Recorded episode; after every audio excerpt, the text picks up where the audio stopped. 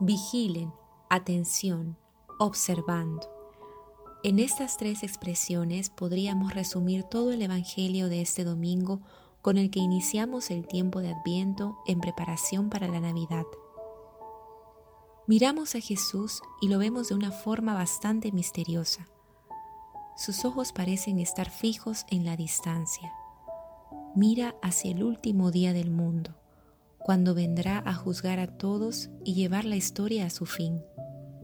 Y se siente preocupado. Ya lo dijo una vez, cuando vuelva el Hijo del Hombre, ¿encontrará fe en la tierra? Se siente preocupado.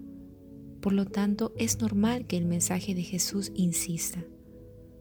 Tengan cuidado, estén preparados, estén atentos. Nos dice que tomemos en serio nuestra fe, nuestro ser cristianos. Los discípulos habían preguntado a Jesús, Dinos cuándo sucederá esto y cuál será la señal de tu venida y del fin de esta era. Ahora bien, Jesús responde que nadie lo sabe, sino solo el Padre.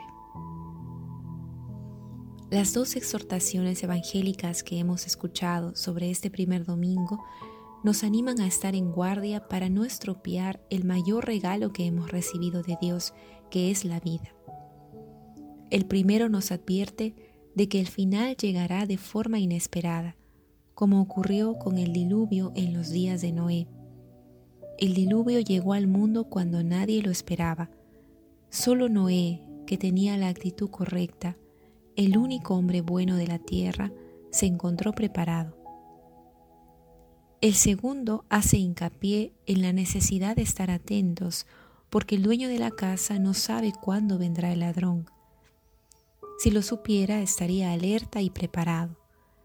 Lo que realmente cuenta es la actitud con la que el cristiano debe vivir cada día. Una actitud de vigilancia, de espera, de escucha de la palabra, de atención al mensaje de Jesús. En ambos ejemplos no se indica cuándo, pero hay un claro mensaje sobre la actitud expectativa que debemos tener. Cuidemos el estar atentos para estar preparados cuando llegue el momento. Pero ¿qué significa la vigilancia para nosotros hoy en día? Han pasado casi dos milenios desde que Jesús pronunció esas palabras ya no nos preocupa el inminente fin del mundo, pero el mensaje de vigilancia y ánimo sigue siendo válido. Todo cristiano debe estar convencido de que debe vigilar, debe estar atento a su fe, debe responder al amor de Dios con más que palabras, debe dedicar tiempo y esfuerzo para cultivar la fe y el amor. No tenemos excusa. Si Jesús es realmente importante en nuestra vida, buscaremos caminos, encontraremos momentos, nos esforzaremos en estar preparados, estar atentos.